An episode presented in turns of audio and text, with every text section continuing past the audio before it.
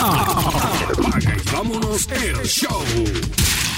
Bienvenidos al podcast de Apaga y vámonos el show, el que usted ha hecho, su podcast de entretenimiento deportivo favorito con los que no se roban las señales. José Raúl Torres, Antonio Toñito Cruz, Luis Vázquez Morales y el autoproclamado gurú de este grupo, Ángel Dante Méndez, que está excusado por muy buenas razones. Así que excusamos a, a Dante de este episodio de Apaga y vámonos el show. Saludos Paco, saludos a todos todas esas personas que se conectan a través de, de, de diferentes redes sociales y de diferentes plataformas. Y si nos siguen cada semana, eh, saludos a todos ellos, saludos a toda mi familia allá en Wisconsin, un abrazo, estuvimos por allá, estuvimos- los primos míos siguen todas las semanas conectados y más ahora con este frío ¿no? de los primos míos, el, policía me dice que pues ahora con este frío hay que, se, se escucha más podcast, este, está uno más encerrado en, en- en el cuartel y la, para- y la patrulla. Pero nada, saludos y seguimos seguimos para adelante y con mucha información deportiva. Y sobre todo gozando con los Green Bay Packers. Uh, bueno, podemos hablar de eso un poquito. No sé si ahora o a esperar terminar los saludos, pero sí podemos hablar un poquito de los Packers. Y del fútbol, que está bien interesante. el fútbol slash eh, boxeo. Muchas cosas ocurriendo en el deporte.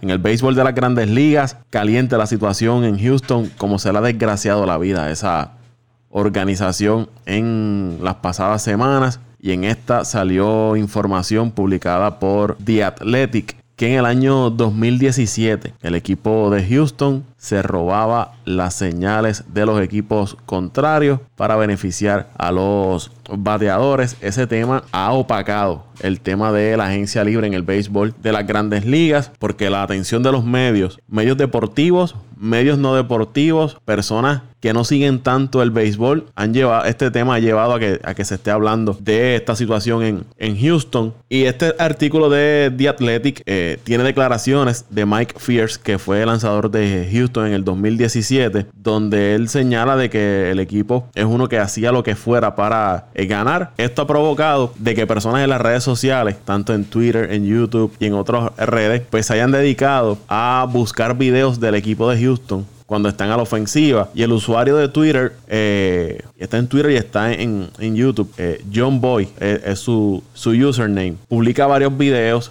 Especialmente el, que tuvo la oportunidad de ver fue el de Evan Garis cuando jugaba con, con Houston. y se escuchaba un sonido y, dos veces era cambio de velocidad. Cuando no había sonido era recta. Un sonido que aparentemente es proveniente desde el dogout de, de Houston. Otro usuario, eh, Andrew Joseph, muestra, muestra uno de Carlos Correa en el 2018 frente a, a Kansas City, frente al lanzador Danny Duffy. Nuevamente se escuchan dos, como dos golpes y era un cambio de velocidad. Carlos Correa conecta doble. Eh, Max eh, Wilstein, otro usuario en Twitter, publica un video. Este era Carlos Beltrán cuando jugaba con, con Houston en el 2017 frente a Tampa. Y en la secuencia del video que él muestra, cuando era un slider, se escuchaba un golpe. Cuando era cambio de velocidad, dos golpes. Es como si estuviesen golpeando una especie de, de zafacón en el, en el dogout. Cuando era recta, pues no, no, no, no se escuchaba ningún, ningún sonido. La gente está histérica en las redes sociales. Muchos piden que le quiten el campeonato al equipo de Houston. Yo entiendo que eso no va, no va a suceder. Están pidiendo sanciones. Béisbol de las grandes ligas eh, tiene planeado investigar a Alex Cora, que era eh, bench coach del equipo de Houston, dirigente AJ Hinch, que es el actual dirigente, Carlos Beltrán, jugador en ese momento con Houston, hoy dirigente de los Mets de Nueva York, eh, Craig B. Johnson, que estuvo con Houston ese tiempo, ahora trabaja para el equipo de, de Boston, Brandon Kaufman, que fue el asistente del gerente general que fue despedido hace poco porque hizo unas expresiones frente a unas reporteras eh, indicando que qué bueno que habían adquirido a, Robert Osuna, pero esas no fueron las palabras que él utilizó. Fueron unas palabras más, más fuertes y esto pues lo llevó a, que fuera despedido del equipo de, de Houston. También va a ser entrevistado. Hay que recordar que en el 2017 eh, Houston, eh, las grandes ligas, disculpen, multó y prohibió al equipo de Boston que utilizaran los Apple Watch en el terreno de juego. Se alegaba que estaban siendo utilizados para eh, tener ventaja sobre el equipo contrario. San Luis tuvo una situación cuando el director de Scout eh, fue suspendido de por vida del béisbol de las grandes ligas y multaron al equipo de San Luis por 2 millones de dólares cuando hackearon las cuentas de las computadoras al equipo de los, Astros de Houston para conocer todos los scouting reports que tenía Houston. Gerente general de Atlanta, John Coppolela, suspendido, baneado de por vida del béisbol de las grandes ligas por eh, violar los acuerdos para firmar eh, jugadores internacionales. ¿Por qué le menciono estos casos? Porque la presión ha estado creciendo hacia el béisbol de las grandes ligas de que es momento de que tomen acción contra el equipo de Houston y que las multas que vengan o las sanciones que vengan sean sumamente fuertes contra la organización del equipo de Houston y todos los que estuvieron implicados en este esquema. Robarse las señales, José Raúl, ustedes que han jugado béisbol, eso se ha dado toda la vida. Eso se hace y se ha hecho y se continuará haciendo. Y de hecho no es castigable por parte del béisbol de las grandes ligas que usted se robe las señales de su contrario. Lo que sí se penaliza es que usted utilice algún tipo de equipo sofisticado para robarse las señales del equipo contrario y tratar de tener una ventaja sobre su rival. Que eso le da una ventaja sobre su rival, pero su rival también tiene que hacer lo suyo para evitar de que le estén robando la, la señal. Lo vimos en la Serie Mundial. El equipo de Washington tenían, creo, me parece que eran cinco sets de señales para evitar de que Houston les robara las señales. Parece que ya ellos conocían lo que estaba ocurriendo en Houston. Los Yankees en el primer juego de la serie, esta serie que, que hubo ahora en el 2019 frente a Houston, también levantaron bandera sobre lo que estaba ocurriendo en, en Houston. Hay mucho tela para cortar sobre este tema hay que buscar quién fue responsable de colocar esa, esa cámara allá en el bosque central. Porque esto no es Paco Lozada que va donde el dirigente le dice: Mira, yo tengo esta idea, vamos a poner una cámara, vamos a conectar un monitor. Ahí alguien tuvo que aprobar esa, que se montara esa cámara, que dieran el dinero para poder comprar el equipo. So que ahora la gerencia y los dueños del equipo de Houston decir de que ellos desconocen de todo este asunto. Alguien firmó un cheque por ahí para autorizar la compra de ese equipo. Y yo creo que por ahí es que va a las grandes ligas. Más allá de los que jugadores o coach que están en el terreno de juego, yo creo que la grandes ligas va a ir tras la cabeza de alguien arriba en la organización del equipo de, Houston que autorizó a que se comprara ese equipo y se montara en el, en el parque. Tú lo acabas de decir casi todo. Yo lo que puedo añadir es que me sorprende, me sorprende de, de Carlos Beltrán y Alex Cora, pero más, más de Carlos Beltrán eh, ya que él no era parte de la, de la gerencia. Eh, yo estaba escuchando eh, varios eh, reportajes, estuve, observando varias noticias, al igual que compañero Néstor Macero, que lo escuché esta mañana, Paco, y ya que entiendo yo que Carlos Beltrán, el año que, jugó con Houston, fue su último año de pelotero, jugador veterano, y prácticamente era el capitán del equipo. No sé si es por esa razón, el ya Carlos Beltrán está en su último año, Carlos Beltrán, el el, el, el, pelotero, el veterano del equipo, eh, el, que, el que estaba más cerca de la organización, eh, me refiero al staff como tal. Eh, no, aún, si me preguntas a mí, no, no, no me lo creo. Eh, Carlos Beltrán ha sido, toda su carrera, ha sido un caballero dentro y fuera del terreno. Eh, ha participado con, con múltiples equipos, nunca había tenido un problema como este, porque Carlos Beltrán eh, tiene que, que ser partícipe de, un problema como, como este ya en su gloriosa, eh, posiblemente Salón de la Fama, en su gloriosa carrera, en su último año, porque no, no, no, no puedo entender por qué él, él, él, permitió eh, ¿verdad? Eh, pertenecer a, a, a esto que, si es verdad o no, todavía no lo sabemos por, ¿verdad? Por, no sabemos todavía si, la noticia es cierta al 100%, pero oye, todo lo que yo he visto hasta el momento, reportajes eh, dados por, por la Major League, dados por la, las cadenas grandes de televisión, eh, los, grandes reporteros, que, que, esto fue verdad. Y, y lo que me sorprende desde el lanzador Spears, whatever sea el, el, el, el, apellido, ¿verdad? Eh, ¿por, qué, ¿Por qué él tiene que, por qué también él, estuvo involucrado, o no involucrado, por qué él, él trae estos, estos comentarios? Es un, es un lanzador que, en toda su carrera, aunque no ha sido un, un super lanzador, pero sabemos que que, que ha tenido una, una gran carrera, ha tenido su, su buen dinero. No, y que, No y- y no que formaba, formaba, parte del equipo de Houston para ese tiempo. Y a mí lo que me sorprende es porque tú haces silencio y ahora es que entonces vienes a, a dar a conocer lo que allí estaba pasando. Por, por eso, por eso es que, que hay, hay tanta, hay tantas dudas que eh, si, si escojo nuevamente este lanzador, ¿por qué lo tiene que decir ahora? Y, y no en aquel momento, claro, en aquel momento no lo iba a hacer, pero también una navaja doble filo, oye, él estuvo, él fue partícipe de ese equipo.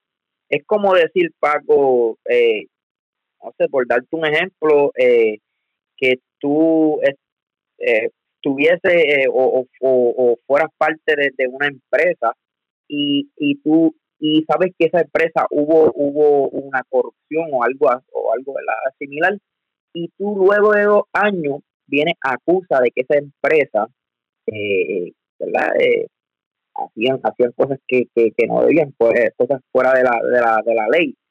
Pero tú también te estás involucrando Paco porque tú fuiste partícipe ¿entiendes? Eh, wow, eh, no sé, son tantas y tantas dudas que si tú me preguntas ahora, yo entiendo, entiendo, como tú acabas de decir, que eso vino un poco más arriba, no solamente el staff. Maybe alguien del staff estuvo de acuerdo o... O se le ocurrió la idea y la Yo- llevaron más arriba y se la aprobaron. Pero, eh, como te digo, eh, Oye, tú no, tú- pero- no, es- no es José Raúl, no es Paco, eh, los jugadores 25 eh, novatos del equipo o los que barremos el dogout. Alguien que tenía poder alguien arriba, claro. Claro, porque ah. tú no vas a ir por encima. Oye, esto es como, como en cualquier empresa, tú no vas a ir por encima de, de- del jefe grande. ¿sabes? Si, y si tú lo haces, y si tú lo haces, es bien difícil. Oye, cuando tú haces las cosas calladas, eh, es, es como quiera difícil. Imagínate cuando tanta gente lo sabe. Porque hasta el momento lo que se ha dicho es que, que el dirigente eh, Beltrán Cora, el mismo staff que está involucrado también, creo que eh, Cora.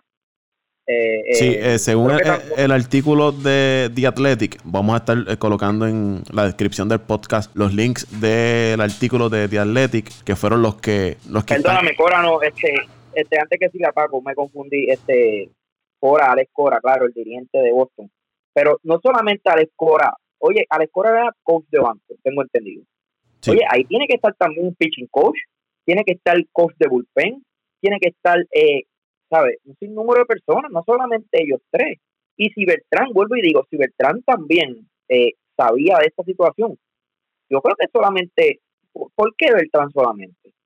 Oye, para mí, hey, quién sabe si, si otro de los de los capitanes de- del equipo, no quiero decir, quién sabe Correa, son, son, estos son jugadores que, que aunque en ese momento eran, eran no, no novatos, pero, pero estaban comenzando su carrera, pero ya, ya habían establecido eh, eh, un, un- un nombre en la liga, ya, ya establecido, por ejemplo, el, el caso de Correa ya era, ya él fue rookie of the year, ¿sabes? Eso fue 2000, 2015 cuando él fue rookie of the year. 2017 Correa era, se puede decir, un joven veterano del equipo. Aquí, hay- aquí- Oye. aquí hay un nombre, José Raúl, ahora que tú, tú mencionas, que fue el que indiqué al inicio, Craig Johnson, un apellido se me un poco difícil, que fue coach de bullpen de los Astros en el 2017. Va a ser también entrevistado por el béisbol de la Grandes Ligas. Actualmente él trabaja con las Medias Rojas de Boston. Otra cosa, en el caso de Alex Cora, cuando tú sabes que, que tú estuviste involucrado en una situación así, eh, sabes que toma, que tiene la posibilidad de ser dirigente, que ya lo es, pero en ese momento se hablaba de que Alex Cora sí podía llegar un momento a ser dirigente. Cuando tú tienes eh, un gran futuro, ¿verdad? Como, como por ejemplo ahora el de mismo Beltrán. Beltrán todavía era pelotero, pero, pero se sabía que Beltrán tenía el calibre de, de ser un buen coach o hasta un buen dirigente. Y mira hoy, hoy es un gran, hoy, hoy perdóname, hoy, hoy pertenece al equipo de los Mets. Sí, es dirigente. Alex Cora ya es dirigente. Entiende que, que se me hace difícil pensar de que por qué Beltrán aceptó esto, cuando tú sabes que esto algún momento iba a salir a la luz pública, Eh, especialmente Beltrán y Cora. El dirigente de los Astros, eh, ya era dirigente, yo lo que él es que estaba buscando era, ¿verdad?, ganar un campeonato, pero se me hace, se me hace bien difícil eh, aceptar de que Cora, Beltrán, estuviesen eh, en este, en este revolución. pero nada, mi, mi, mi opinión es que yo creo que eh, en cuestión del campeonato no, no debe haber cambio. ¿Qué, tú vas a hacer con darle, a quién le vas a dar campeonato? ¿Al equipo de los Dodgers, al equipo de los Yankees, a Boston, que fueron los equipos que fueron eliminados por los Astros, ¿sabes? No, mm, es algo bien complicado. Eh, nada, vamos a ver qué sucede, pero pero hay que ver, hay que ver lo que siga transcurriendo en las próximas semanas y así seguir tomando eh, datos y, llegar a la conclusión. Lo, que iba a mencionar es que vamos a colocar en, el, la descripción del podcast en los links de los reportajes de The Athletic, que fueron los que están realizando esta investigación. Iba a hacer un comentario, a citar parte del artículo que indica que AJ Hinch, eh, Alex, Cora y Carlos Beltrán van a ser los que había indicado al principio, este, entrevistado por el béisbol de las grandes ligas, y, indica que según la fuente de ellos, de The Athletic, tanto Cora como Beltrán fueron parte importante en este en montar ¿no? este sistema de, de cámaras para eh, obtener las señales de los contrarios. Y esos son indicaciones, esos son señalamientos fuertes. Y esto, según van pasando los días, sigue salpicando a todo el mundo. Esto es como cuando usted va por la calle, se encuentra los desechos del perro y coge una varita y empieza a, mover a moverlo y salpica a todo el que esté pasando por allí. Y sabe, y sabe lo más que me da lástima de, la situación, Paco, que, que son dos puertorriqueños y, y no, no tan solo eso, que si esto, que si esto es verdad y, y, verdad y, y ¿cómo, ¿cómo podemos decirlo? De que el, Major League Baseball apruebe de que o consiga todos los datos de que esto sea verdad la imagen de los dirigentes boricuas, de los coaches, se va a dañar luego de que, de que llevamos dos campeonatos corridos con dos dirigentes puertorriqueños. Y, y luego, dos semanas después, viene y pasa esto. Y, y tú sabes, no, no, ya, ya la, la, la, prensa de Nueva York y Boston está empezando a atacar a, a Beltrán y a, y Cora si esto, si esto, si esto es verdad, y esto, y, y el Major League Baseball acusa a, Cora. Y o le aplica algún tipo de, sanción. Sí, como, exacto, como una sanción de verdad que, va a ser bien lamentable para ellos. Y, la eh, prensa los va a atacar y se los va a comer vivos. Es importante ese punto que trae José Raúl, porque posiblemente de esto terminó en acusaciones. Eh, todo el terreno que han ganado coaches y dirigentes puertorriqueños en el béisbol de las grandes ligas, como tú mencionas, la prensa en Estados Unidos es fuerte. Allí difícil que le pasen la mano a alguien. Y en las redes sociales, los fanáticos están airados, especialmente los fanáticos yankees que en ese 2017 eh, quizás tuvieron una oportunidad de ser campeones mundiales, si no fuera por esa serie con, con Houston. Y este año igual. Que eso iba, José Raúl, tú como fanático Yankees, ¿cómo tú te sientes de enterarte ahora que en el 2017 estaba ocurriendo esto y tus Yankees estaban ahí contra Houston? Oye, no tan solo, no tan solo como fanático, claro, me molesta, pero como ya te dije, ya, ya esto pasó, que, por ejemplo, si, si es que le dan el campeonato a los Yankees, ¿verdad? Que, que sea un ejemplo a los Dodgers, ¿qué? O sea, eso eh, no, no, trae, no trae emoción. Yo no, creo que, eso, yo no creo que eso vaya a pasar. Eso no va a pasar, pero pero no tan solo como fanático de los Yankees, sino como hasta como ser humano. Yo soy una persona que, que no me gustan las trampas. Yo siempre, yo digo que, ni en domino me gusta, me, gusta jugar, jugar sucio. Tú sabes, me, estos días estuve, hablando con, ¿verdad? Con, con, un compañero y, y me dice, ¿tú sabes cuántos trabajos? ¿Hasta cuánta gente se pudo quedar sin trabajo? Porque, por ejemplo, Paco, eh, tú te suben a, de las menores a las grandes ligas hoy y te toca lanzar contra Houston y, y tú tengas eh, estés jugando en Houston lanzándole a, a, ellos y, y por culpa de, estas cámaras de este de esta de esta jugada sucia que hizo Houston, ¿verdad? Supuestamente tú pierdas el juego o tienes un cuadrangular. Oye, a veces estos pitchers solamente tienen una oportunidad para, para lucir. Así es y muchos de ellos fue su única oportunidad para, no tan solo para, para sacar el de a un bateador, salir de una entrada, y, el equipo de Houston eh, ¿verdad? hizo esto. Eh, ¿qué, qué, qué, tú crees de, de, de, esa situación en, en, ese aspecto? No tan solo, no tan solo el lanzador, sino hasta pitching coach, dirigentes, porque me trajeron el tema del mismo Giraldi. Si Giraldi ganaba aquella serie con Houston, maybe ganaba el campeonato. Y, todavía, todavía, todavía fuera dirigente de los Yankees. Claro, el dirigente de los Yankees, el mismo pitching coach que fue este votado estos días, aunque San Diego lo, lo, lo, lo firmó estos días. Pero tú sabes cuántos coaches o dirigentes o lanzadores perdieron su, su empleo o, su oportunidad de estar con un equipo gracias a esto. Si, si esto es verdad, a mí, de verdad, de corazón, no, no me importa que sea Bora, no me importa que sea Beltrán, que, que es uno de mis mejores jugadores, de mis jugadores favoritos. De verdad que si, si lo hicieron, que cumplan. Pero yo espero que no por el bien de Puerto Rico, de los dirigentes puertorriqueños, de, de del ejemplo de, de, los puertorriqueños en el béisbol, esperemos que Es como tú dices, José Raúl, uno, pues, en el caso de nosotros somos puertorriqueños, para los amigos que nos escuchan fuera de, de Puerto Rico, y estas, pues, siempre uno no quiere que le ocurran estas cosas a los suyos, y esperemos que salgan bien de este asunto. Pero si tuvieron que ver algo, pues como todo en la vida, ¿no? Usted tiene que pagar por los errores que, que usted comete. Y esto, estas raíces de esta situación se siguen expandiendo y cada día, hoy solamente en la mañana yo me senté un momento y encontré personas posteando videos, ya iban sobre seis videos nuevos de esta situación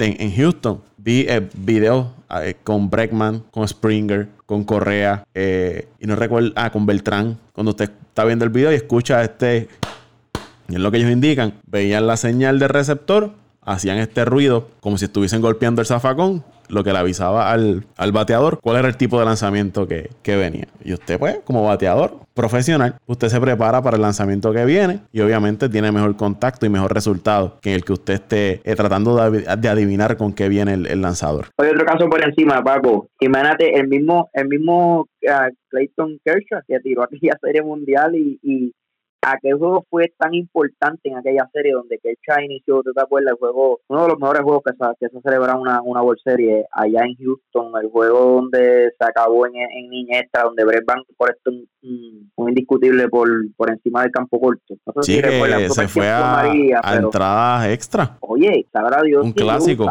ese día si usaron ese día las cámaras y que Kecha fue afectado por, por, ¿verdad? por esa situación.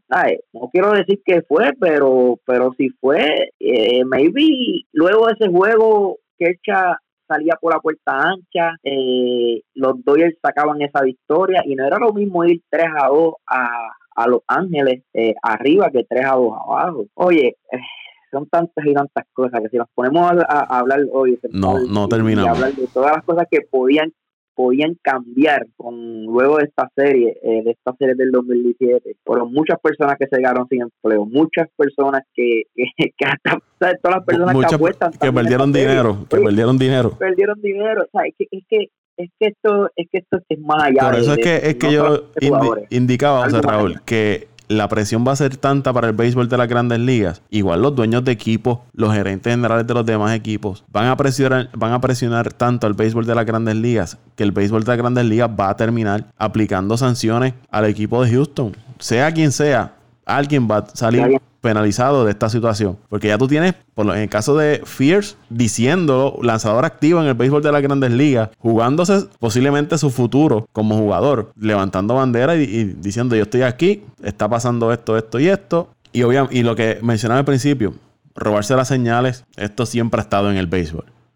Usted ve cuando, cuando hay corredor en segunda, eh, haciendo algún tipo de movimiento, indicándole al bateador. Eh, usted ve quizás, usted está bateando y usted ve que de momento el campo corto se mueve hacia uno de sus extremos. Pues usted más o menos pues sabe ya eh, para dónde va el, lanzamiento, ve el receptor que se está moviendo. Diferentes formas que se utilizan para usted tratar de, robar las señales del equipo contrario. Pero hacerlo de esta manera, cuando usted ya eh, planifica, monta cámara, es un esquema es montaron un esquema para, aparentemente y alegadamente, montaron este esquema para entonces tener ventaja sobre el equipo contrario. Sí, pero veremos qué pasa. Vamos a ver qué sucede. Esperemos que esto se resuelva pronto porque le está quitando la atención a los agentes libres y, eh, todos los movimientos que se puedan realizar durante la temporada muerta aquí en el béisbol de, las grandes ligas. Oye, no, no sé si, Paco, no sé si quieres hablar de los premios o de los agentes libres. Eh, ya que estamos en el béisbol eh, rápido. los premios, por lo menos no vi ninguno En el caso de novato del año, dirigente del año y jugador más valioso, no vi ninguno que fuera a crear mayor debate. Quizás el de Gary Cole y Justin Verlander, pero es que los dos estuvieron sensacionales. Oye, oye, Paco, yo, yo entiendo que todos los premios para mí eh, era lo que esperaba. Y sí, el, de, el, el, el, debate de Cole y Verlander, pero a la gente se le olvida que Verlander fue consistente todo el año. O sea, Cole, Cole tuvo un, un, comienzo de temporada bien malo. Sí, luego Cole ganó 17 juegos cogidos, creo que fueron. Pero 18, Verlander, fue consistente todo el año. No tan solo eso, tiró unos hitters. Ganó 21 juegos. Y 8 39 años eh, y unos hitters, ¿sabes? No, ganó, ganó, ganó 21 juegos. Un juego, yo creo que, que ambos ambos merecían este premio. Había que dárselo a uno, eh, claro. Eh, fue, fue, fue a Verlander, pero yo creo que cualquiera de los dos tenía, tenía la oportunidad. Oye, si tú me dices que se lo, se lo daban a, o sea, a Morton, a Morton, pues, pues ahí por un descaro pero cualquiera de los dos eh, merecía este premio. Al igual que el, que el de jugador más valioso, yo creo que eh, Breckman, entiendo, entre Breckman y Trau, cualquiera de los dos lo merecía. Ah, y, y también el de la Nacional. Entiendo que los tres que estaban en la Nacional, cualquiera eh, tenía la oportunidad. Yo entiendo que si Jelich hubiese completado la temporada, eh, iba a ser nuevamente el jugador más valioso. Pero el perder ese mes, y no solamente perder el mes, Paco, sino que Milwaukee Milwaukee eh, se mantuvo ganando sin Yelich, pues ¿qué te, qué te dice esto? Que, no hace falta. no, hizo no hizo falta en ese momento. Yo yo digo que no es que no hizo falta en, en Milwaukee. Está como sea, Todo el mundo pensaba que, Milwaukee, que Milwaukee se iba a caer. Oye, pero se vio en el último juego de, de los Nationals el batazo de Rayfield. Eh, ¿Quién era el Rayfield? Yo no creo que, que, que fallaba aquella hora. Guante de oro no es que no hizo falta, pero en ese momento eh, para clasificar no, no hizo la falta. Pero sí, de principio de temporada, un, Christian Yelich o un Milwaukee sin Christian Yelich no iba a estar ni cerca de la clasificación, es mi opinión. Eh, nada, yo creo que los, demás premios, el de San Luis bien merecido, el de... Oye, lo que me sorprendió un poco, Paco, eh, Acuña en quinto lugar. Sí, y Freeman. encima estuvo se quedaron fuera. Mal, Marte, Marte, Marte, el de, el Arizona. El de Arizona. A mí me sorprendió también que ni, ni Acuña ni Freeman recibieran tantos votos para jugador. Tantos votos. Más valioso. Eh, Quizás se canceló uno al otro. Eh, sí, puede ser. Pero, pero la verdad fue, fue justo. Yo creo que la premiación este año fue bastante justa. No, no como otros años que yo entiendo que, a veces es un, poco el descaro. Pero sí, estoy contento con, todo lo que pasó. Eh, y, en, el caso de, Mike Trout, que se perdió casi un mes de temporada, 45 cuadrangulares, 110 anotadas, 104 remolcadas, 291 de, de promedio en solo, 130, solo 134 juegos. Eh, y yo creo que esa fue la razón por que le dieron el MVP. En tan pocos juegos todo lo que hizo. La verdad que, es que Mike Trout es un animal. Solamente le eh, falta a, Trout, lo que le falta es una serie mundial. Tiene tres eh, MVP, novato del año, siete bates de plata, eh, dos MVP de juego de estrella. Lo único que le hace falta es ahora mismo la, ganar una serie mundial. Eso es así. vamos a ver qué sucede, pero tienen tienen eh, el dinero eh, y se habla de que van, van, a hacer buenas firmas, aunque todavía yo creo que no, aunque hagan las firmas todavía se van a quedar un poco cortos, pero ya pueden desde ahora ir construyendo un equipo. llevaron a Joe Maddon para ser su dirigente, tratarse de un poco de la magia que tenía en Tampa y la que utilizó en, en Chicago. En la pintura. Tiempo de hablar del baloncesto de la NBA. ¿Viste quién regresó, José Raúl? Carmelo Anthony.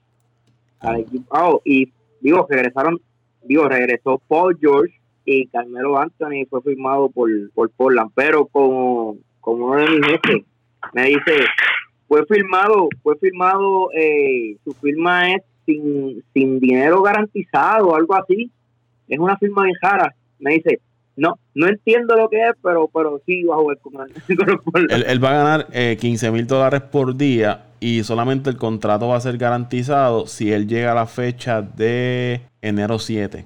Ahí sería completamente garantizado el contrato. Mientras tanto, pues va a ser un contrato, entiendo yo que es día a día, ¿no? De se va a ganar 15 mil dólares diarios. Tipo, tipo dieta, tipo dieta. Sí, una dietita ahí de 15 mil dólares diarios. Ay, María, qué poquitito. Ahora mismo es un contrato no garantizado. Es como un contrato, vamos a ver que todavía te queda en el, en el tanque. Y dependiendo de lo que usted me demuestre, pues entonces determinamos si, si se queda con nosotros en el, en el equipo. Lo que, lo que vi es que mucha gente se está preguntando por qué el equipo de Portland es el que decidió traer a, a Carmelo Anthony cuando Carmelo Anthony eh, sabemos que como defensor no ha sido siempre malo toda su vida. Entonces este equipo de, de Portland eso es lo que está buscando o, o debería buscar. Lo que pasa que con defensivo. lo que le ocurre a, a Portland es que ellos obviamente no, ten- no han tenido el arranque de temporada que ellos esperaban. Están jugando por debajo de los 500, no le ha ido muy bien. Entonces ellos perdieron en la, en la temporada muerta a al Farouk Aminu y a Mo Harkless, que eran dos jugadores para esa posición 3, eh, 3-4 de, de Portland. Eh, Nurkic está lastimado. Zach Collins se lastimó. Paul Gasol está lastimado. No tienen nada más para cubrir esa, área de, del equipo. de la pintura. Obviamente, pues entonces tratan de. No, no tienen tampoco piezas suficientes para hacer eh, movimientos. Había mencionado de que ellos interesaban eh, adquirir a Kevin Love.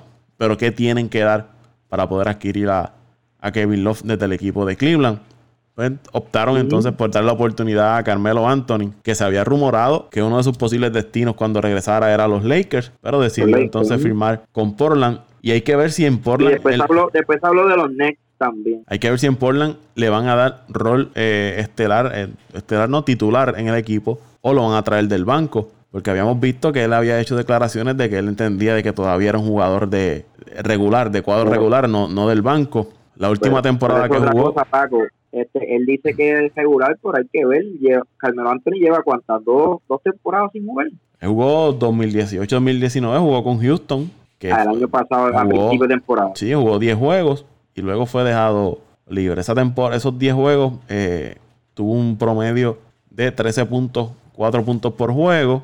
La temporada anterior, que fue con Oklahoma, 16.2 puntos por juego y un total de 4.9, eh, 5.8, debo decir, 5.8 rebotes por partido. Ha ido, obviamente, ya también descendiendo su, su productividad, pero ya son 34, 35 años los que tiene Sí. Carmelo. Oye, no, todo, no todos son LeBron James, Paco. Y a eso iba, que de toda esa cepa del draft de LeBron, Wade, Bosch, Carmelo, el único que no tiene campeonato es, 2000, 2000, 2003, 2004 creo que fue la. el único que no tiene campeonato es Carmelo Anthony.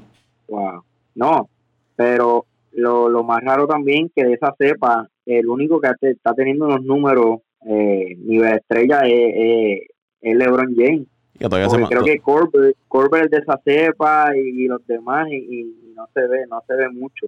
Aunque no, Corbett creo que es como tres años mayor que, que LeBron, pero, pero ah, vi un reportaje de todos los jugadores que jugaron creo que el 2005 a, hacia atrás. El LeBron es el único que tiene números eh, sobre los 20 puntos, sobre asistencia sobre 10, rebotes sobre 8 creo que está. Pero usted sabe que Eh, LeBron no hay es, otro jugador es de otro no hay planeta. otro jugador o sea, es, es otra cosa. Y a la edad de 34, 35 que ya tiene LeBron, ¿verdad? Sí. Y vi, vi un reportaje que eh, donde él se estaba comparando, creo que salió hoy ese reportaje, eh, hoy 15 de, de noviembre, donde él se compara con Tom Brady y dice que él va a jugar hasta que él va a jugar hasta que su ah, cuerpo no, no pueda más, como, como lo está haciendo Tom Brady. Y siempre se ha hablado de que, de que una de sus metas es jugar con su hijo. Que una vez su hijo entre a la NBA, él desea jugar con su hijo y entonces estaría dejando la, la NBA. Y entonces, ¿cuántos años tiene su hijo? Dice que está en los 15 más o menos. Se habla dentro de cuatro años más, por lo menos, que estaría, eh, eh, sería el tiempo que se espera. Sería en los Cuatro a cinco años sería que llegue el, el- el hijo de, de LeBron a, a la NBA. maybe sea el próximo entonces contrato que él tenga. Eh, le quedan tres años más con los Lakers, eh, más o menos. Mi hermano que firmará puede ser que firme un añito más en tensión con los mismos Lakers o se vaya a otro equipo. Entonces, para esperar a su hijo, vuelve y, firma otro añito más y, se retira. Yo creo que sí, LeBron le está quedando unos 4 o 5 años el NBA, eh, entiendo yo. Y el equipo de los, de los Lakers, los Lakers, los Lakers tuyo y de Dante, 9 y 2. Están jugando muy, muy bien. Y defensa. Bien. defensa muy buena. Defendiendo muy bien. Eh, se está repartiendo bien el juego. Eh, LeBron está actuando como, como armador de ese equipo. Es el que está moviendo el balón. No, hay egoísmo, Paco. Vuelve y como dije en el podcast pasado, ese equipo se ve que no hay egoísmo. Todos tienen un fin y es, ¿verdad? Cualificar y ganar el campeonato y llevar a, los Lakers otra vez a la cima.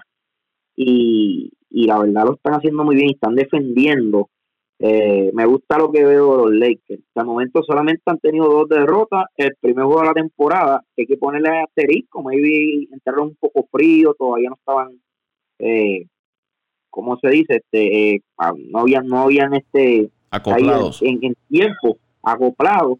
Pero eh, esa y la y la otra de Toronto, que Toronto viene jugando bien, estaba enrachado.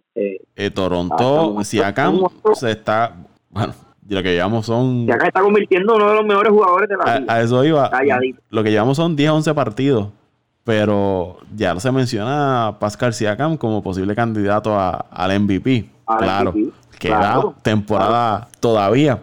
Pero su nombre ha estado sonando muy bien. Muchos pensaban de que a la salida de Leonard iba a afectar ese equipo de Toronto. Pero juegan para 8 y 3 están segundos ahora mismo empatados con Miami y Milwaukee en esa conferencia del este. Eh, que esté comandada por Boston con 9 y 1, aún, aún con la baja de Hayward, que es una lástima. Estaba teniendo una buena temporada y se lastimó nuevamente Hayward para ese equipo de, Boston. Son jugadores, que tienen que tienen mala suerte, pero, pero antes de seguir con Boston, eh, en el caso de Toronto, Paco, yo estoy sorprendido con lo que estoy viendo de Toronto.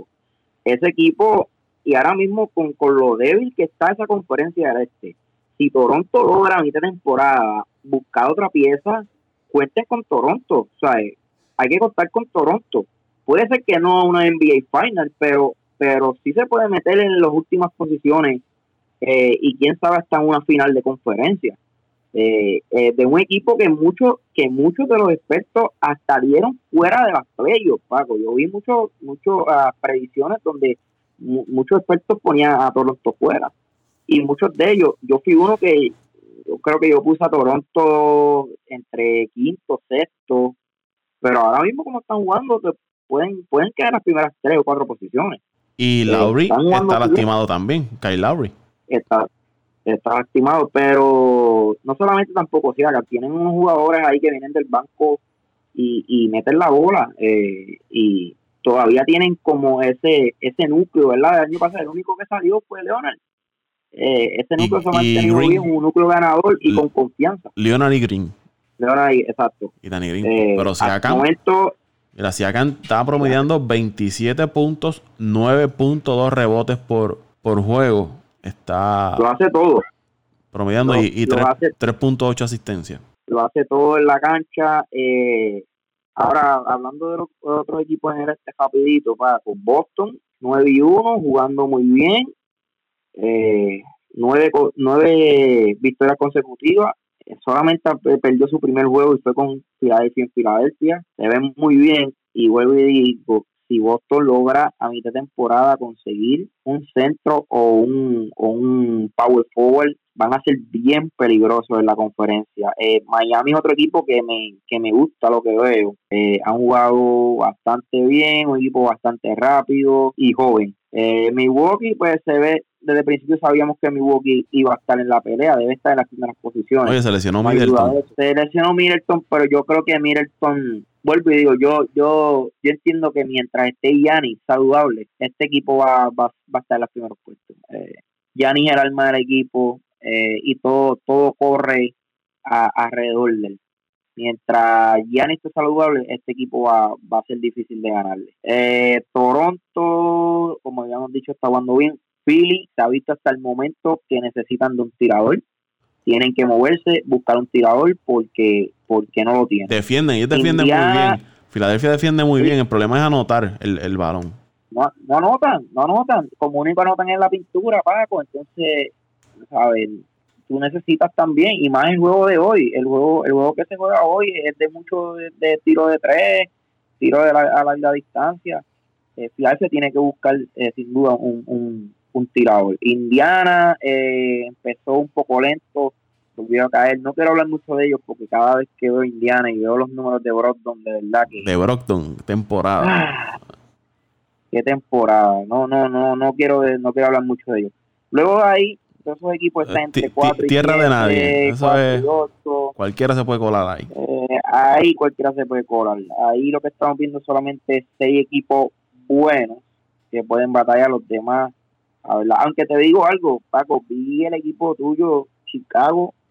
Hay que ponerle el ojo a ese equipo en los próximos años. Me gustó lo que vi. Tiene yo, pensaba que este año, que este año Chicago puede meterse en ese octavo lugar, pero por alguna razón que todavía yo no, no entiendo, pues tienen buenos jugadores. No, no logran sacar las victorias. De momento están ganando por. Le estaban ganando a los Lakers por 19 puntos. Y perdieron el juego en Chicago. Sí, ese fue en Chicago, me, acuerdo de eso. Le estaban ganando a Milwaukee. Dos jugadores, sí, ayer jugaron muy bien. Y perdieron. Este, pero tienen dos jugadores que ya están establecidos, que es Mark, Canning, Canning eh, si me equivoco me, me corrí. Y Lavin. Y Lavin. Entonces tienes al rookie este White y, también tienes a Porter y, y al mismo Carter Jr. El equipo promete. Un equipo joven que si el equipo, la gerencia logra ¿verdad? mantener ese núcleo y hacer una buena firma en los próximos años, o quién sabe también a dos firmas, eh, es un equipo que se, se puede convertir en uno de los mejores en la conferencia. Y, eh, tienen, tienen, Cody, White, el futuro. Cody White mete el balón, mete el triple. Oye, metió, estuve viendo estos días, creo que metió siete triples en el último cuadro en uno de los Contra los Knicks de Luisito. Contra cuatro siete triples en el último cuarto. Eso es impresionante. Eh, y nada, para, para terminar con el oeste, pues ya hablamos de los Lakers. Houston, eh, eh, Denver, que Luisito se puso a decir aquí que el Joker se había comido 100 hamburguesas allá en, China. Desde que hablamos, desde que, hablamos de ellos. Sí, ya. 8 y 3 tiene ese equipo de, de Denver, igual que Houston y el equipo de Utah. Me gusta también el equipo de Utah. Eh, eh, por lo que he visto, vi como los jueguitos de ellos se ven muy bien. Eh, sigue ahí batallando, pero creo que es un equipo que, va a caer pronto. Eh, Minnesota, te lo había dicho, me gusta lo que veo del equipo de Minnesota. Se, ve muy bien también. Está teniendo tremenda temporada. Oye, hasta el momento ahí los que se, los que se han caído esta semana ha sido el equipo de los Clippers. De los Clippers. Y, y los Mavericks los Mavericks han caído de una forma. El otro también que se ha caído un poco es, San Antonio, eh, que fueron los, equipos que se cayeron esta semana. Pero si vamos a hablar de consistencia, los Lakers, eh, Utah y, y pues el mismo, el mismo Denver. Y ese equipo de, eh, de, los Clippers perdieron el partido frente a los Pelicans, que fue el debut de Paul George. En 24 minutos metió 33 puntos 9 rebotes, 4 asistencias. Perdieron, pero con ese, eh, no jugó. Pero vino y, ah, sí, pues, eh, eh, no, no quiero hablar otra vez de ese tema. No sé qué está pasando. Parece que van a seguir con lo mismo el equipo de los Clippers. Pero nada, Paco, ¿qué, qué tú opinas de, la conferencia de este? El este, lo que habíamos hablado, eh, tenemos seis equipos divididos en dos. Esos primeros seis equipos están divididos en, en si tiramos una, una raya en dos secciones, Tienes eh, lo que es Filadelfia, Boston, Milwaukee, Toronto ahí en ese, ese buen desempeño. Luego tienes a Filadelfia, eh, perdóname, yo no contaba con Miami ni con Toronto que estuviesen ahí. Era Filadelfia, Boston, Milwaukee, independientemente del orden. Luego tenía eh, Miami, Toronto, Indiana. Esos eran mis primeros seis ahí, dependiendo del orden. Y luego del 7 hacia abajo, eso era tierra de nadie y es lo que estamos, estamos viendo. Me ha, gustado la arrancada que ha tenido Miami, lo hemos hablado aquí con los novatos Hiro y, y Nun haciendo buen trabajo en Miami. Y en el oeste me ha sorprendido la racha negativa que ha caído el equipo de, de los Clippers y Dallas, que había estado jugando muy bien, se han caído en estos últimos encuentros. De ahí en adelante, San Antonio siempre se mantiene cerca de esas posiciones, pero yo no creo que San Antonio, no sé, este año yo creo que, que va a ser el año en que San Antonio se quede fuera de la, de la postemporada. Portland me ha decepcionado, hay que darle beneficio de la duda por las lesiones. Y quién lo diría, los Warriors, apenas dos victorias esta temporada, el peor récord en toda la NBA. Los tienen los Warriors de Golden State. ¿Quién lo iba a decir? Han perdido cinco partidos consecutivos y ahora mismo están luchando por un lottery pick. Pero eh, yo entiendo, entiendo que no, no le pueden echar toda la culpa a las lesiones. Ese equipo aún tiene un, un, un, D'Angelo Russell, tiene un de Damon, Draymond Green.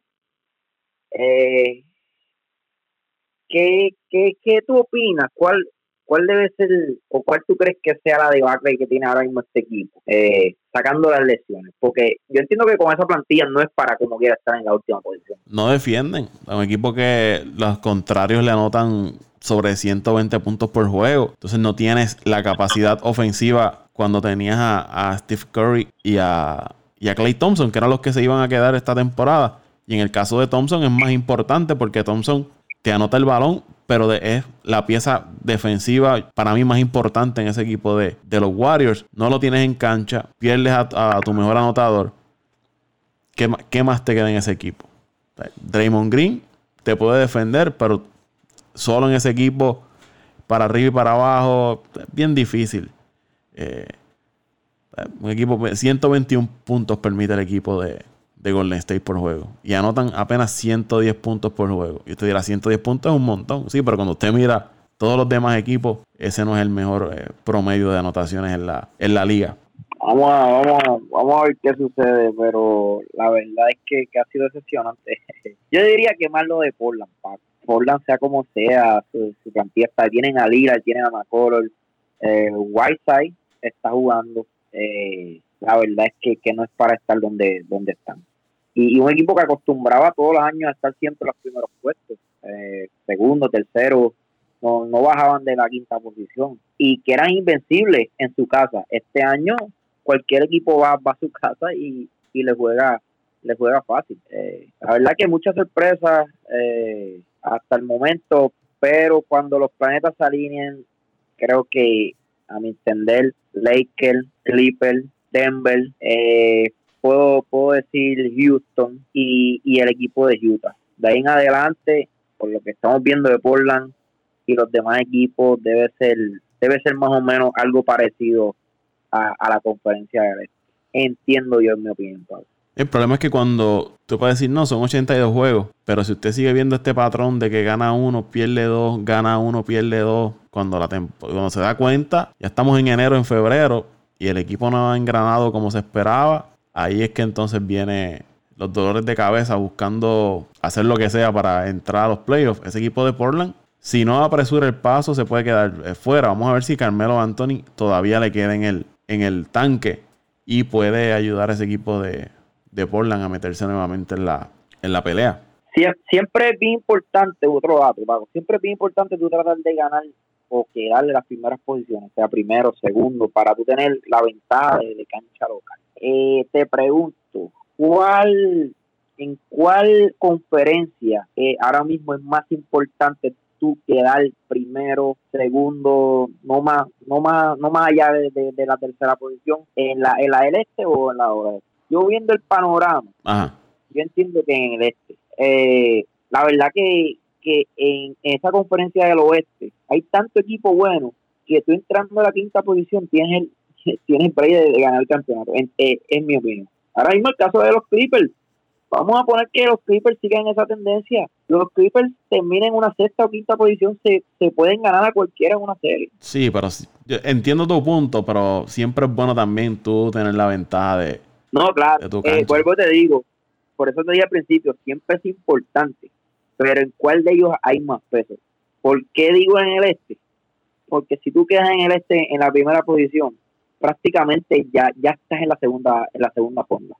¿Sabes? El equipo que quede primero en el este posiblemente se va a enfrentar a, un Chicago, a un maybe a ¿qué otro Sí, equipo? ahora mismo Brooklyn. Atlanta, Orlando, Charlotte, Brooklyn, que ha sido una decepción total.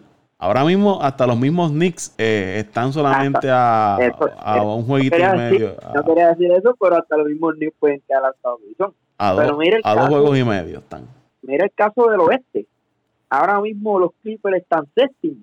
Y si la, la serie se acabara hoy, la temporada se acabara hoy, se enfrentarían a los Rockets. ¿A quién tú tienes favorito en una serie de los Rockets y a los Clippers? Eh, Yo tengo a los Clippers eh, para llegar hasta la final. Por lo menos Por de conferencia. Que los Clippers estando séptimos entrarían como favoritos en esa serie. Que es lo, lo que te quiero traer con todo esto es que maybe eso es lo que está haciendo el equipo de los Clippers. No importa la posición que, que lleguemos, Y lo, lo importante Lo es llegar y saludable. a la serie y llevarnos a todo el mundo enredado.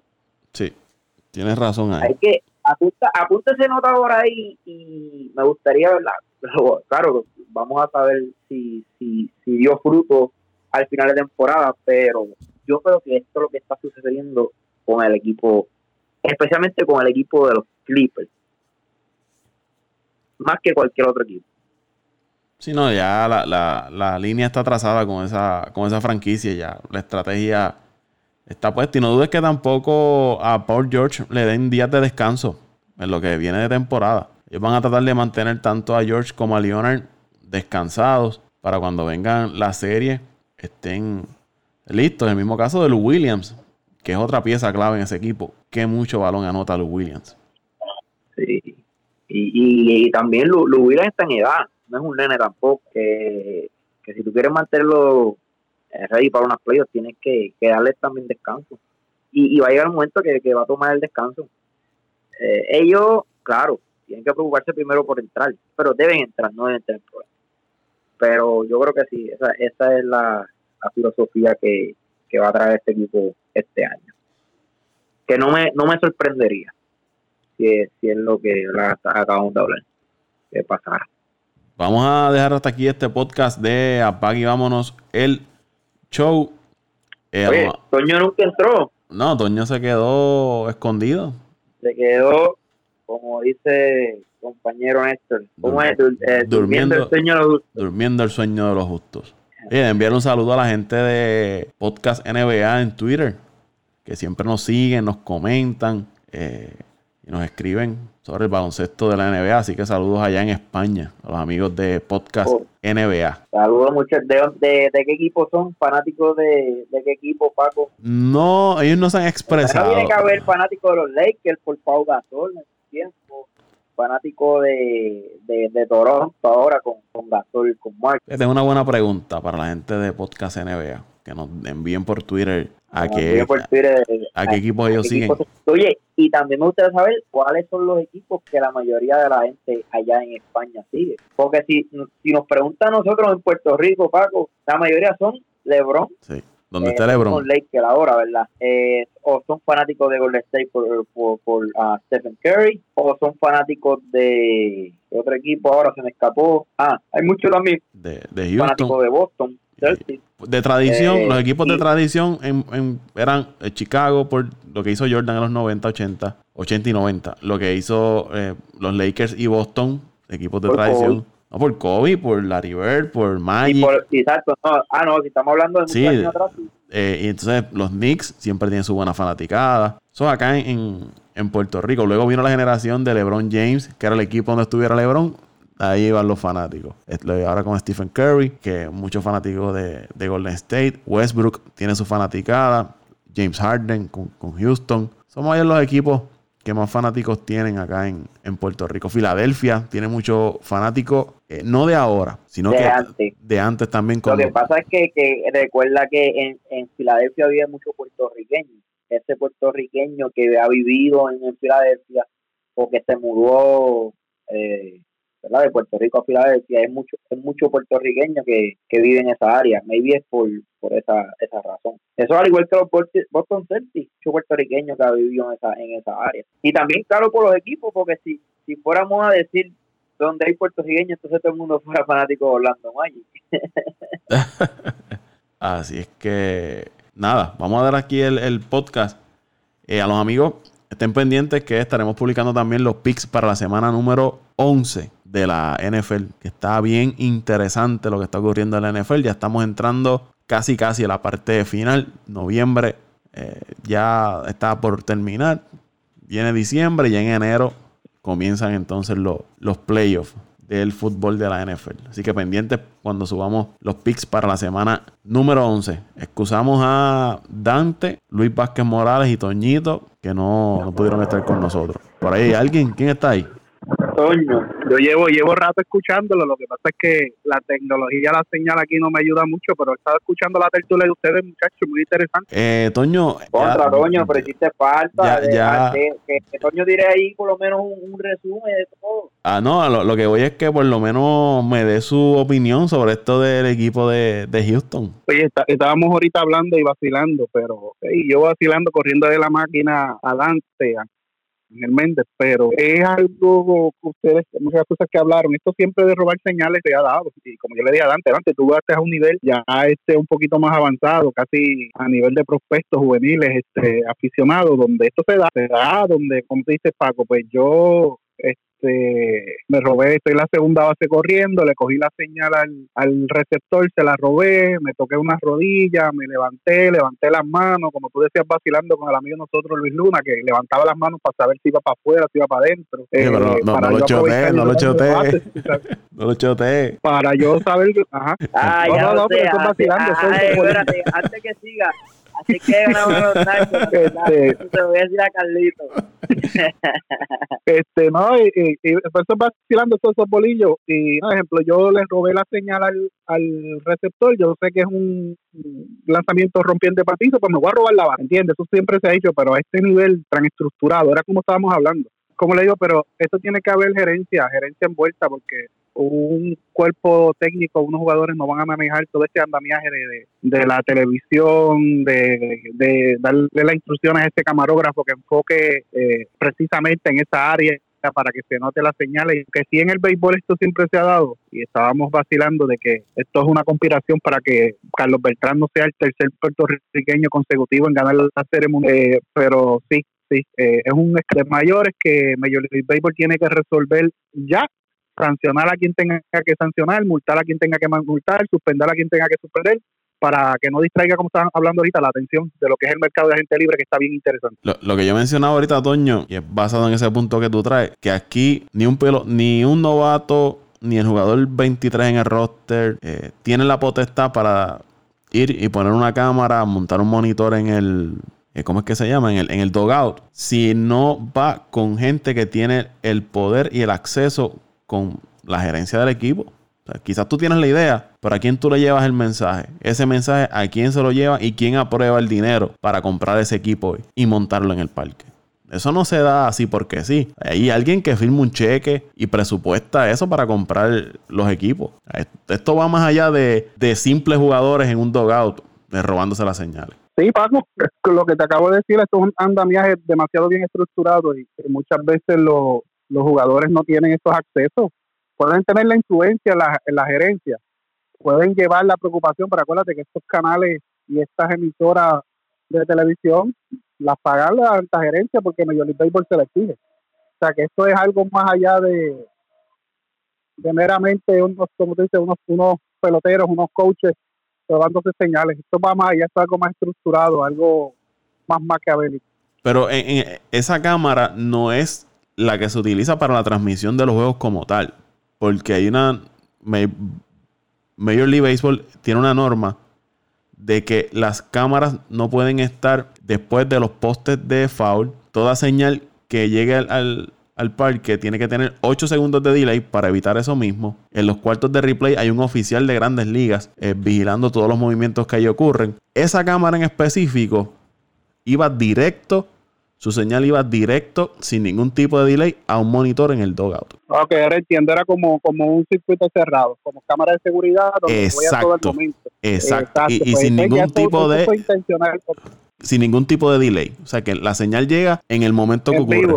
Por eso es que... O sea, que, es un, circuito cerrado de cámara que, que alguien mandó instalar con ese propósito. Por eso es que el no podemos decir ya eh, algo algo que, iba a mencionar Paco a, aclarar que es mi opinión. Eh, posiblemente haya influido esto en una que otra victoria pero no creo que haya sido la, el factor determinante para para que Houston haya conseguido eh, las victorias que haya conseguido conseguido porque le estaríamos quitando mérito también a la habilidad de los peloteros que son peloteros muy habilidosos. Sí te da cierto tipo de ventaja pero como quiera no podemos restarle mérito a, a, los dotes que tienen los peloteros que verdaderamente son, son bien habilidosos. Y, tú como equipo y tú como equipo contrario haces los ajustes para evitar que, te, obviamente te robe la señal. O dime tú que un lanzador veterano de esto, qué sé yo, por decirte un nombre, Roger Clemens, no se iba a dar cuenta que en algún momento él dice, contra, pues si yo estoy tirando estos lanzamientos que normalmente no le dan y estoy tirando, me siento bien, no, o me, o me siento bien, estoy no, no me siento mal, no estoy cansado y le, están dando, es que hay algo raro. Déjame entonces, pues, eh, cambiar las señales, como hizo el lanzador de Chicago, que llamó al catcher, cambiaron las señales y poncharon a, Gatis. No, no, no, no, podemos ser ingenuos, no podemos ser ingenuos tampoco como que no, ah, este, nos están robando las señales, nos quedamos de brazos cruzados. No, no, no, no, como te digo, por eso te digo que no podemos quitarle mérito tampoco a lo que es las habilidades de los peloteros y, la calidad de peloteros, el calibre de peloteros que tiene Houston, que sabemos que tiene ahora mismo varios de los mejores jugadores en la grandes ligas en un solo equipo. Tienen un gran equipo y eso no se le quita, pero ¿quién, quién, quién no te asegura que eso mismo lo han hecho otros equipos en sus partes? Hay que darle beneficio a la duda, pero si es un, un escándalo de grandes proporciones que Major League Baseball tiene que resolver si no en los próximos días, no puede pasar de mediados de la semana que viene para que esto no le quite la atención a lo que es el mercado de agente libre, el, todos estos premios que se han dado, como ustedes hablaron, muy merecidos. Eh, no hubo sorpresas para mí, porque cualquiera de los dos entre Verlander y Cole podía ser el ganador. Contento, obviamente, con el, con el novato del año de, del, oso polar y, de la cabra de los Mets. ¿Qué más? Para que se consuelen mis amiguitos de los Mets. Exacto. Pero eh, esto tienen que resolverlo ya, Paco.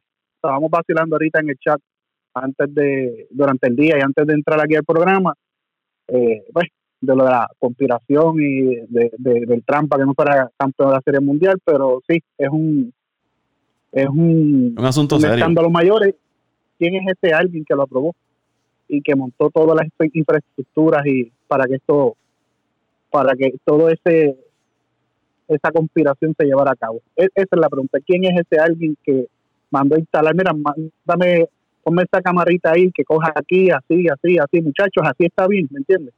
O sea, no entiendo dónde quiero llegar, que hay, alguien más. Sí, no, y, entonces usted ve parte de la gerencia tratando de zapatearse de la situación, como que a nosotros no desconocíamos de, ese asunto.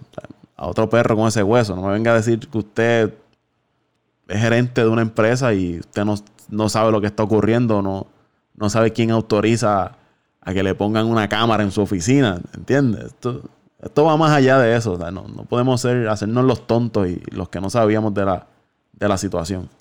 Oye, y, y eso es importante lo que tocaba de mencionar, Paco. Esos parques, la mayoría de esos parques, los dueños son los dueños de los equipos. O empresas privadas. Muchos parques que son.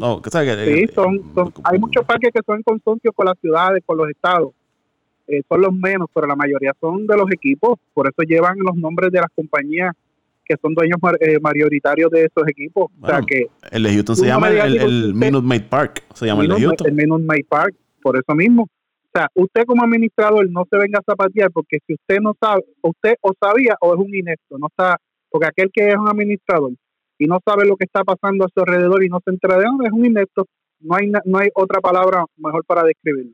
O sabía y dejó que y dejó que pasara o usted es un inepto como administrador porque no se entera nada de lo que sucede en su en su casa, en su empresa, que es suyo. Al final de cuentas, ese parque es del equipo, de más nadie. Vamos a ver qué ocurre. Ojalá, como tú mencionas y como mencionó José Raúl, que esto se resuelva pronto y que los responsables cumplan de esta situación y que la Grandes Ligas, en el caso de Manfred, desde que es comisionado, no le ha temblado la mano a la hora de, aplicar sanciones. Al principio del podcast eh, yo hacía mención de lo que le ocurrió al gerente general de Atlanta, lo que le ocurrió al director de scouting de San Luis, eh, baneados de por vida, multados los equipos. Eh, en San Luis perdió 2 millones de dólares y perdieron draft picks del sorteo de novatos. Y se habla de que la suspensión o el castigo que va a aplicar el béisbol de la Grandes Ligas en esta situación va a ser más fuerte que los que ha aplicado en el pasado. Oye, y acuérdate el, caso de, de, Atlanta que perdió aquel prospecto internacional por algo parecido. Perdió todos los, prospectos que había firmado y el que era gerente general fue baneado de por vida de, de las grandes ligas. Y por lo que es una pena que esto suceda, pero también es bueno que estén actuando de la manera que estén actuando, Paco, porque así llevan un mensaje claro de que este deporte es serio y, vamos a seguir las reglas y el que no esté dispuesto, pues se va. Y, el, y acuérdate que el que el que se va de Major League Baseball se le hace bien difícil retomar su carrera en otro lado porque Major League Baseball es quien rige las reglas del béisbol a nivel internacional. O sea, a nivel mundial, las reglas del béisbol quien las rige es Major League Baseball y si el, el, el ente que rige el béisbol, un deporte a nivel mundial, pone las reglas firmes, se evita muchos revoluciones como lo ha tenido la FIFA, eh, que ha tenido casos de corrupción grandísimos, que hasta su presidente internacional ha estado envuelto en, en y le imparte seriedad, le imparte seriedad al deporte y credibilidad, que es lo más importante. Eso es así. Vamos a ver aquí este podcast. José Raúl, ¿dónde te consiguen las personas? Bueno, Paco, en arroba Pito Torres 821 por Twitter, eh, Facebook CR Torres y por Instagram. Fíjate, estoy metiéndole duro a Instagram. Me gusta subir las cosas en story, es más fácil y eso. Eh, eh, me, me, me puedo conseguir José Raúl Torres Santiago. Instagram. Uy, aléjate, Satanás. Toñito Cruz. tentación, para el, tentación para el pegado del Instagram. Ahora mismo ahora lo, lo que me gusta de Instagram es que tú puedes eh, subir la, la, como dije, las fotos al story. Ay, sí, claro, a ti lo que te gusta, lo que le gusta son las fotos que suben por ahí, que es diferente. La, la red social está en crecimiento, está en crecimiento. Estaba viendo, una, de las noticias y puedes ver muchos videos también, pero estaba viendo las noticias que para que tú veas, es de las cosas, la, la humildad que tienen algunos peloteros, Jelich y, y Bellinger, donde donde Belly, eh, lo felicita y, Bellinger le dice que, gracias a él, como que él es una de las inspiraciones, no sé por qué lo decir, porque más o menos son de la misma edad, pero que como que no eh, no puede esperar para competir contigo año año tras año. Como que va a ser una, una competencia entre ellos dos, pero de verdad, una competencia sana. La verdad es que estos dos son unos peloterazos. Toñito Cruz. A mí me pueden seguir en Antonio Cruz 528, arroba Antonio Cruz 528 en Twitter el canal de YouTube eh, Toño Cruz. Oye, Paco, te envié una, unas producciones ahí musicales para que las pongas a sonar en el podcast, para que me dé promoción también, a ver si cae algo por el otro lado. Así que ahí nos pueden seguir, nos pueden escribir, pueden comentar nuestros posts. Y bueno, Paco, un poquito tarde, ya que la tecnología no me ayudó mucho hoy, pero estamos aquí, estamos presentes, que es lo importante. Mira, mira, Toño, para ti, este, hoy Alonso dijo que que para, para él eh, Mike Trout será el próximo Mickey Mantle. No, lo leí. Eh, que es actualmente uno de los mejores peloteros en la Grande Liga, si no el mejor, y va a ser uno de los más grandes en la historia, lo leí. Esas fueron sus palabras. Ahí me y, siguen así, coincidimos. No, Mike Trout es un fenómeno. Ahí me siguen en arroba Paco Lozada PR en Twitter, arroba Paco Lozada PR en Twitter. Excusado Luis Vázquez Morales, de Pasión por el Deporte, y el autoproclamado gurú de este grupo, Ángel Dante Méndez, que sabrá el señor dónde anda metido. Hasta aquí apague y vámonos el show. Apaga y vámonos el show.